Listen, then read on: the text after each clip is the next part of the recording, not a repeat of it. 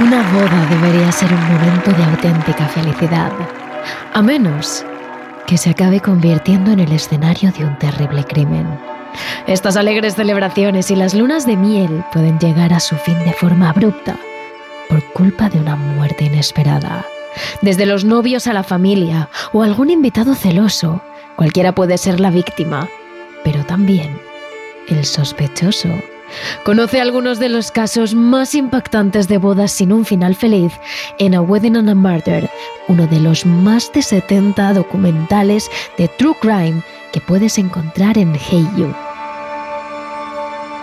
Hey You es el primer y único servicio de streaming de realities por suscripción que te permite adentrarte en un mundo infinito de docuseries de True Crime que abordan los más escalofriantes casos reales.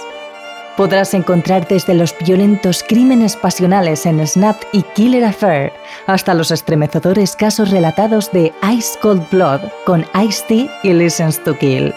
Prepárate porque esta cantidad de True Crime requiere de un maratón.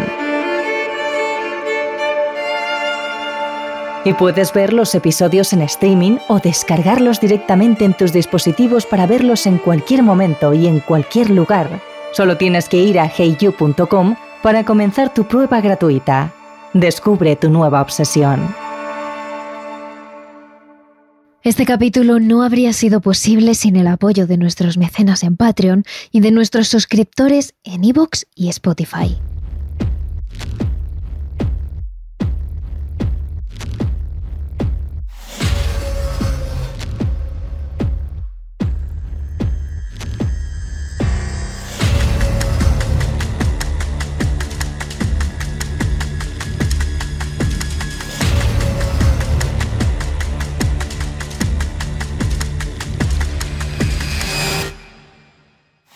Mucho se ha hablado de los casos de niños salvajes. Niños humanos que, abandonados por sus padres, acabaron siendo criados por lobos, por perros o por guepardos. Sin embargo, una vez los han encontrado y escuchado, han salido adelante, han aprendido a vivir en sociedad e incluso reconocen que fueron felices entre los animales. Y de ellos hablaremos más adelante en nuestro capítulo extra de Patreon, Evox y Spotify. Pero hoy la protagonista es Jenny, que no tuvo tanta suerte como los niños salvajes. Ella no vivió entre animales, sino entre monstruos, con un padre que la mantuvo aislada, atada en una silla, sin hablar y casi sin comer. Es para los psicólogos el mayor ejemplo de lo que el aislamiento puede causar en el ser humano. Y si no quieres perderte ninguna historia como esta, solo tienes que seguirnos en la plataforma de podcast desde la que nos escuchas. Terrores nocturnos. Con Emma Entrena. Y Silvia Ortiz. Para entender la historia de Jenny, antes tenemos que entender la de su principal captor, su padre, Clark Gray Willey, y la de su desgraciada esposa, Dorothy Irene Oglesby. Ambos vivieron y se conocieron en California, Estados Unidos, donde fueron vecinos de toda la vida. Pese a que Dorothy tenía varias afecciones en los ojos que la impedían ver correctamente, en un principio parecían la pareja perfecta. Aunque pronto, de puertas para adentro, Clark se volvió extremadamente abusivo y violento, y sus palizas acabaron por deteriorar aún más su visión, hasta que acabó con cataratas y ciega de un ojo. El día en el que finalmente Dorothy se casa con Willey solo dice una frase, mi vida ha muerto. Y la mujer no se equivocaba. Poco tiempo después, Clark Willey abusa de ella, la maltrata e incluso intenta asesinarla.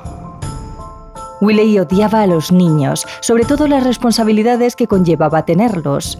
Pero desgraciadamente para ella, tras cinco años de matrimonio, Dorothy quedó embarazada. La respuesta de su marido fue intentar estrangularla y seguir pegándola y golpeándola durante todo el embarazo. Sin embargo, pese a las palizas de Willey, el bebé acabó por nacer.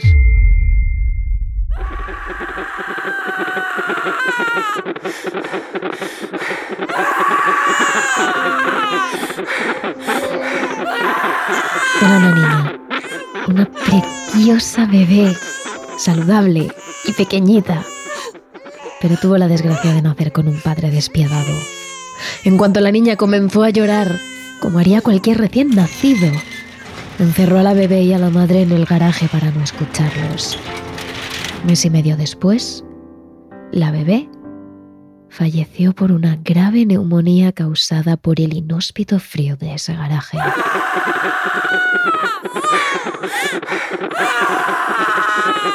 El siguiente bebé, un niño, también murió, esta vez tras dos días de vida. Se alegó que el pequeño se había tragado sus propias mucosidades, pero tras conocer el historial de su padre, muchos lo dudan.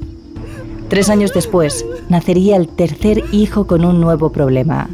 Tenía un RH incompatible, sin embargo tuvo la suerte de que en un primer momento no le causó problemas físicos o mentales. Eso sí, Clark no había cambiado sus pensamientos sobre los bebés, consideraba a su hijo ruidoso y por ello obligó a la madre a mantenerlo callado y le prohibió hablar con él. Tras cuatro años con este trato, el niño comenzó a mostrar retrasos en el habla o en el aprendizaje. Así que su abuela paterna, la madre de Clark, se ofreció a cuidarle un tiempo. Y curiosamente, durante los meses en los que estuvo con su abuela, el niño progresó muchísimo. Aprendió a hablar, a relacionarse. Estaba claro que el niño no tenía ningún problema para aprender. Era solo que nadie le había enseñado nunca. Pese a que su hijo avanzaba, Clark se fue aislando más y más. Cada vez confiaba menos en la gente y era más propenso a quedarse en casa. Pero más aún, aislaba a su mujer y a su hijo, quienes solo podían salir a la calle con su permiso y si era estrictamente necesario. Finalmente, en 1957, nace Jenny, la última hija de los Willey. Nació con problemas como sus hermanos, pero se recuperó después de una transfusión sanguínea. Tras ello, Willey estaba convencido de que la niña tenía una discapacidad y no estaba dispuesto a asumir el esfuerzo que ello requería, aunque realmente nadie le había confirmado tal discapacidad. Con tan solo tres meses le detectaron un dislocamiento en la cadera, por lo que necesitaría durante un tiempo una prótesis y fisioterapia. Su padre, por supuesto, se negó a pagarle la prótesis o a que recibiera esa fisioterapia. Se negó a ayudar a su hija. Pero no solo eso, prohibió a su madre que lo hiciera también. Este abandono fue nefasto para Jenny, que andó mucho más tarde que otros niños y siempre de un modo más complejo. Tampoco conseguía tragar bien la comida sólida, aunque nadie se esforzaba por dársela por otra parte. Por eso, con 11 meses, pesaba tan solo 7 kilos, cuando las niñas de esa edad pueden llegar hasta los 11, y tenía aparentes signos de desnutrición. Sin embargo, Jenny no parecía tener problemas con su desarrollo cognitivo. Era una niña inteligente, que aprendía con facilidad y se relacionaba bien. Pero aún así, su padre estaba convencido de que tenía un trastorno mental. Como consecuencia, el aislamiento al que sometió a la niña se endureció. Les prohibió que le dirigieran la palabra a Jenny, les obligó a no prestarle atención y les fue encerrando más y más. Y eso sí que afectó a su desarrollo y a su salud mental. Con tan solo 14 meses, Jenny contrae una fuerte neumonía. El doctor que la ve la encuentra retraída, tímida, sin capacidad para hablar y con un aprendizaje lento. Y no piensa que fuera porque sus padres estén siendo abusivos, simplemente teoriza con que la niña sí que pueda tener un trastorno de salud mental. Aunque no hay ninguna comprobación de ello, esas palabras son todo lo que su padre necesita para encerrarla en su cuarto y tirar la llave para siempre. Toda la familia se muda entonces a la casa de la madre de Clark, ya fallecida, y comienza el verdadero aislamiento. Con la excusa de que debe proteger a la familia, Clark mantiene a su hijo y a su esposa en la casa, y con la discapacidad de Jenny como otra excusa, encierra a la pequeña para siempre en una terrible habitación. La sala constaba simplemente de cuatro paredes, una pequeña ventana cubierta por un par de cortinas amarillentas, una cuna de madera y una especie de silla orinal. Ni siquiera podía verse la calle. Atada a esa sucia silla, pasó los días, los meses y los años, Aquella habitación fue donde Jenny pasó sus próximos 13 años y 7 meses. Estaba terminantemente prohibido pasar a su cuarto. Era la norma más estricta que debían seguir tanto la madre como el hermano de Jenny si no querían sufrir el peor de los castigos. Por no poder, ni siquiera podían hacer ruido, y mucho menos cerca de la habitación. El padre de la niña, Clark, decidió aislar a esta del todo, incluso de los propios ruidos, mientras, al otro lado de la puerta, la menor en ocasiones emitía sonidos, lamentos, para que alguien acudiera en su ayuda. A veces Clark respondía dando fuertes golpes a la pared o incluso imitando el ruido de un perro rabioso que ladra y saca los dientes mientras rasca la puerta para asustar a la pequeña y que ésta se mantuviera en silencio. Al principio su madre intentó pasar un rato cada día con la hija, pero al padre no le gustaba eso. Sumado a que la mujer iba perdiendo cada vez más la vista y su salud era cada vez más débil, acabó dejando de ver a la niña. Su hermano se encargó entonces de ella, pero Clark le obligó a imitar el sonido de un perro salvaje para asustar a Jenny y evitar que se descontrolara cuando estaba a cargo de su hermano. Y en cuanto a la alimentación, esta seguía siendo tan terrible y pobre como todo lo que rodeaba a la niña. Tomaba comida de bebé, papillas y puré, y la cantidad diaria era mínima. Muchas veces mientras comía la joven se atragantaba y escupía la comida. Era entonces cuando su padre cogía el plato y restregaba lo que quedaba de él por la cara de la pequeña.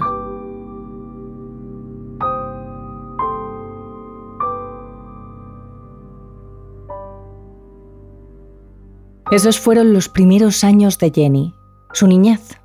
Creció en unas condiciones inhumanas, rodeado de personas que podríamos llamar monstruos, sin nadie que la quisiera, nadie que cuidara de ella, ni siquiera alguien con quien poder compartir las largas horas en aquella habitación, el semisótano, donde pasó tanto, tanto tiempo sola.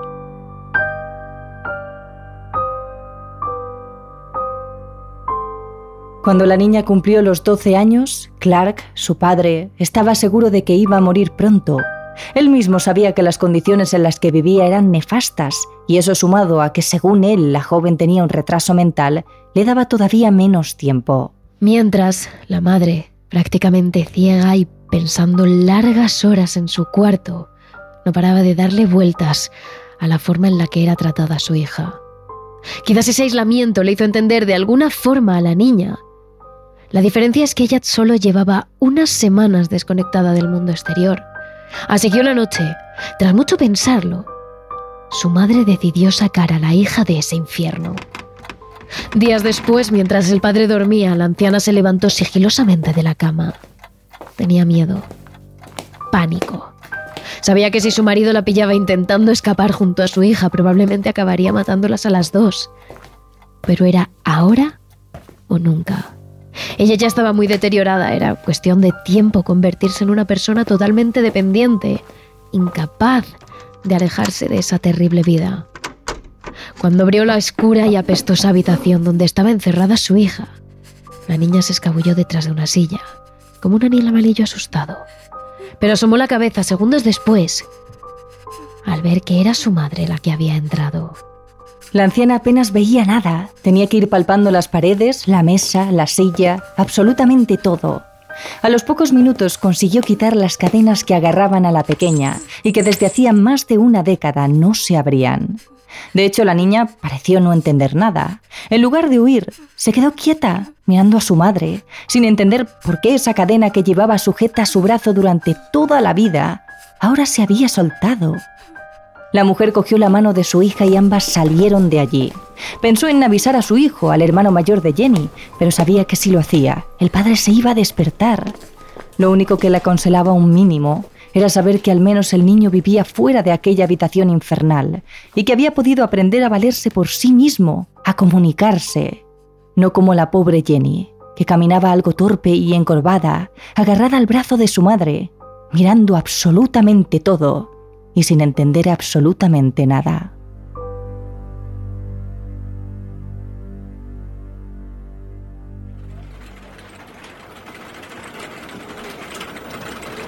A primera hora del 4 de noviembre de 1970, una mujer prácticamente ciega y su hija entran en una oficina de asistencia.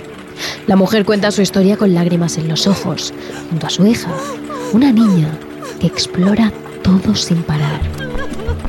Al ver aquella estampa, el trabajador social llama rápidamente a su jefe y este no tarda en avisar a la policía. Varios coches de las autoridades aparcan en la puerta, todavía incrédulos con el mensaje que acaban de recibir. Aunque efectivamente, a los pocos segundos, se dan cuenta de que las palabras del asistente son totalmente reales. Una madre y una hija que parecen haber salido del mismísimo infierno. Y la verdad es que se podría decir que así fue. En concreto, la pobre Jenny daba pena. Una niña que no sabía ni siquiera reaccionar al frío o al calor, porque nunca había llegado ropa, ni había experimentado qué eran los cambios de temperatura. No había comido nada sólido en su vida. Desconocía cómo se masticaba y apenas sabía tragar. Por haber pasado tanto tiempo atada a la silla orinal, Jenny no tenía fuerzas en las piernas. Le costaba correr o subir escaleras, de hecho andaba con mucha dificultad. Y como nunca había visto a más de tres metros de distancia, porque siempre había estado encerrada en esa habitación, no podía enfocar a lo lejos.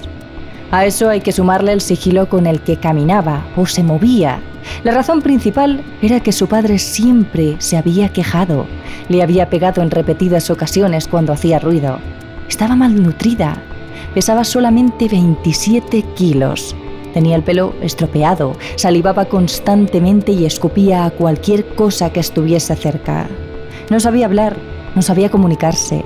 Jenny ni siquiera sabía que existían más vidas y más personas más allá de ese cuarto en el que pasó toda su vida. Se podría decir que Jenny era una niña con comportamientos muy primitivos, más similares a los de un animal salvaje.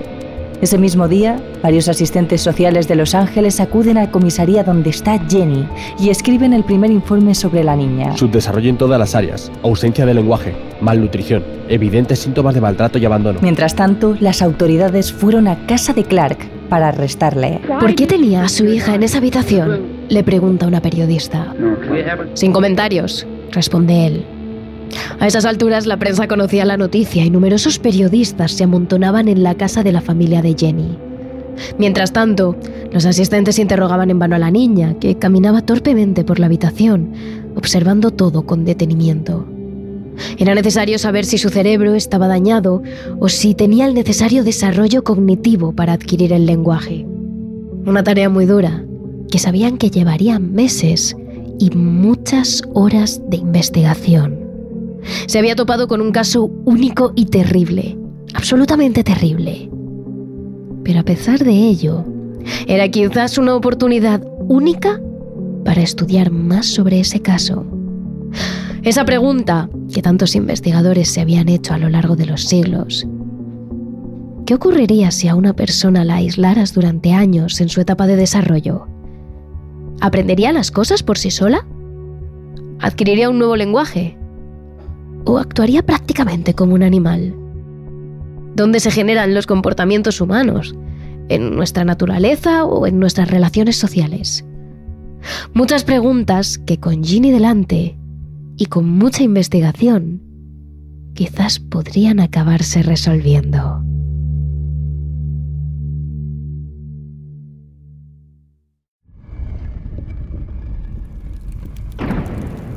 Os recordamos que este episodio de Terrores Nocturnos está patrocinado por Heiyo, el primer y único servicio de streaming de realities por suscripción en el que encontrarás las mejores series y documentales de crímenes reales. En Heiyo tienes el kit de supervivencia definitivo para los fríos días de invierno. 70 docuseries de True Crime que exploran los casos y crímenes reales más escalofriantes.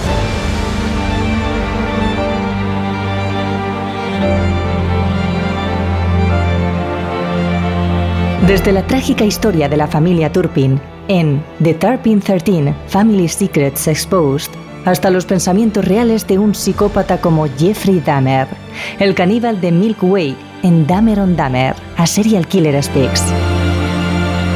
Hey You es tu plataforma.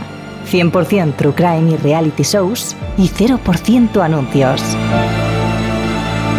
Para descubrir este mundo de crímenes reales, entra en la página web de heyu.com y empieza tu prueba gratuita. Sin contrato, sin complicaciones. Cancela cuando quieras.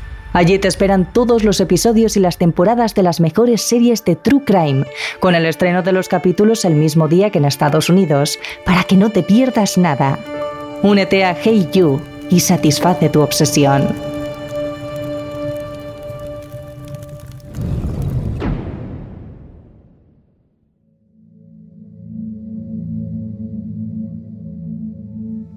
Una de las principales investigadoras que más tiempo pasó con Jenny de principio a fin fue Susan Curtis, quizás la primera profesional que tuvo la oportunidad de tratar con la niña, poco después de ser rescatada de esa casa. Susan escribió en los informes. Era muy pequeña, tan pequeña, tan delgada, tan diferente a una chica normal de 14 años Tenía un comportamiento desagradable, salivaba y escupía a todo y a todos. También presentaba comportamientos sociales poco aceptables, se sonaba la nariz en cualquier cosa, a menudo en la ropa. Cuando se ponía nerviosa, orinaba en cualquier sitio, o cuando salía de paseo y algo llamaba su atención, se acercaba al objeto o a la persona y se agarraba sin soltarse hasta conseguir lo que deseaba. No atendía a ninguna distancia social, se acercaba a las personas y les daba la mano o les agarraba del brazo para que la acompañaran.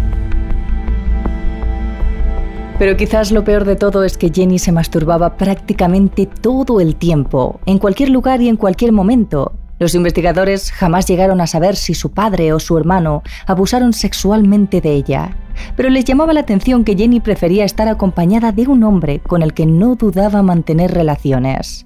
Ese fue quizás uno de los comportamientos que más costó eliminar en la joven. Incluso muchos años después, continuó actuando de esa forma. Pero más allá de su comportamiento, una vez Jenny comenzó a tratar con los investigadores y a socializar, empezó a progresar en todas las áreas.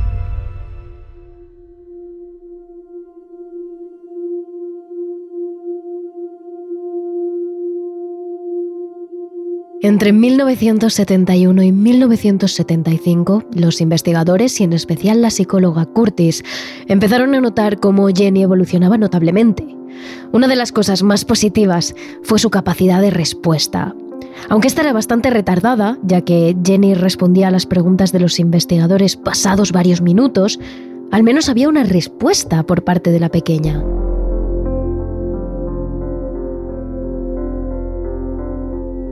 De hecho, con el tiempo, en 1972, empezó a hablar y a saber pronunciar determinadas palabras, pero no a estructurar una frase. Por ejemplo, Jenny era capaz de decir pan, comprar, pero incapaz de decir hay que ir a comprar pan. De hecho, la mayor parte de las veces la niña se comunicaba también acompañada de gestos que le hacían más fácil este intercambio de información.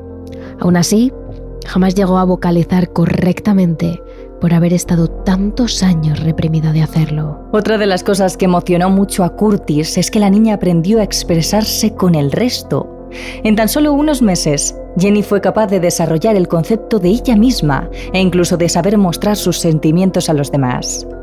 Pero si algo cambió en Jenny, es que en esos años de investigaciones mejoró en absolutamente todo. Era una niña de rasgos dulces, ojos color miel, pelo castaño y liso, cortado a la altura de la barbilla y con una sonrisa que enamoraba. Los profesionales que tuvieron la oportunidad de conocerla decían lo mismo de ella. Jenny irradiaba luz. Aunque la niña fuera incapaz de comunicarse de forma correcta, con tan solo una mirada esos ojos conseguían transmitir mucho más que largas horas de conversación. Eran ojos que brillaban, que habían descubierto lo que era la vida, pero que dejaban ver un pequeño matiz de tristeza perteneciente al terrible pasado que había sufrido. Casi seis años estuvo la joven acompañada de investigadores que analizaban a la niña y anotaban sus comportamientos y avances en cientos y cientos de libretas. A pesar de la cantidad de tiempo invertido en estudiar a Jenny, el historial recogió que jamás llegó a ver nada claro. Uno de los debates que rodearon el caso fue si Jenny tenía o no retraso mental, tal y como había defendido su padre, pero nunca se llegó a resolver la duda. Había quienes pensaban que sí, que por eso no había prosperado mucho. Y otros investigadores rechazan la idea, Según este último grupo, que la niña no fuera capaz de comunicarse era porque había superado la etapa crítica para el desarrollo del cuerpo humano, en especial para el cerebro. El doctor Ismael Fuentes, presidente de la Asociación de Logopedas de España, afirmaba en el periódico Hipertextual lo siguiente. La adquisición del lenguaje se atribuye a edades comprendidas entre los 2, 3 años hasta los 7 u 8 años de edad, que es cuando el cerebro va perdiendo esa capacidad tan importante. Pero no en todos los niños se puede decir que es así, ya que juega un papel muy importante el entorno. En el caso de Jenny, el entorno hostil al que fue sometida durante los años que estuvo sin las atenciones básicas que tiene que tener cualquier niño hizo que todavía fuera más admirable su progreso comunicativo. Es decir, los avances de Jenny fueron incluso mejores tras haber vivido en tales condiciones. Pero fuera una cosa u otra, la cuestión es que jamás se llegó a dar con una respuesta clara. De hecho, lo que sí se dejó ver en esta investigación es que muchos profesionales dejaron de lado la importancia de tratar a Jenny como una niña, como un ser humano, y primó la importancia de analizar la situación, de ver a esta como un experimento. El caso acabó siendo denunciado por la propia madre, la cual jamás llegó a decir la verdad a nadie. Los informes de las entrevistas que le hicieron no eran fiables ya que Curtis, la investigadora que más tiempo pasó junto a la niña, acabó dándose cuenta de que la señora a menudo cambiaba la historia y respondía en función de lo que el entrevistador quería oír. Ella misma se contradecía en unas preguntas u otras, Está claro que si alguien ayudó a saber más sobre lo que aquel horrible hombre le hizo a Jenny, fue la propia Jenny, a través de su comportamiento. Pero lo peor es que la trágica historia de Jenny no termina aquí. Después de las investigaciones, la niña fue puesta en adopción y pasó por numerosas familias que siempre acababan abandonándola. Incluso hubo algunas que volvieron a maltratar a la pequeña y el trauma que no había olvidado volvió con cada golpe que les estaban. Finalmente fue llevado a un centro psiquiátrico donde cumplió la mayoría de edad y continuó viviendo allí un tiempo más. Actualmente, Jenny tiene 65 años. Está viva, pero nadie sabe dónde se encuentra. Hay investigadores, periodistas y muchas otras personas que han intentado dar con ella, pero jamás lo han logrado. La niña que un día fue, ahora vive aislada de todo y de todos. Hay quienes afirman que hay ciertas instituciones que conocen su paradero, pero que lo esconden y se encargan de que nadie dé con ella para que así Jenny pueda tener una vida lo más normal posible.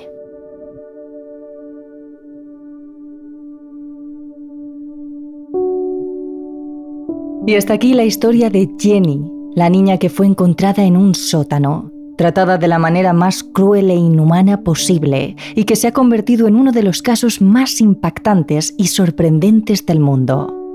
Como curiosidad, cuando Jenny fue encontrada, no tenía nombre, pero Susan Curtis, la investigadora que llegó a considerar a la niña como a su hija, le puso Jenny porque quería que cada vez que pensáramos en ella nos viniera a la cabeza la palabra genio.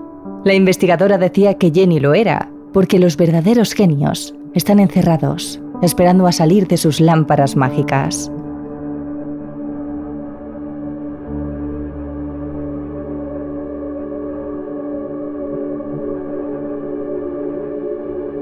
En nuestro extra de Patreon, Ivos Plus y Spotify estaremos hablando del caso de otro joven que, al igual que Jenny, se quedó sin padres, pero por suerte para él, acabó siendo criado por lobos. Y si queréis saber más sobre todo este tema de estos niños, ya sabéis que seguiremos haciendo contenido a lo largo de toda la semana en nuestras redes sociales. Somos arroba terrores nocturnos barra baja en Instagram y Twitch, arroba terroresnocturnos.trn en TikTok y arroba terroresn en Twitter, así que no os olvidéis de seguirnos. Y recordad, Terrores Nocturnos está producido por Es Podcast. Terrores Nocturnos, realizado por David Fernández Marcos.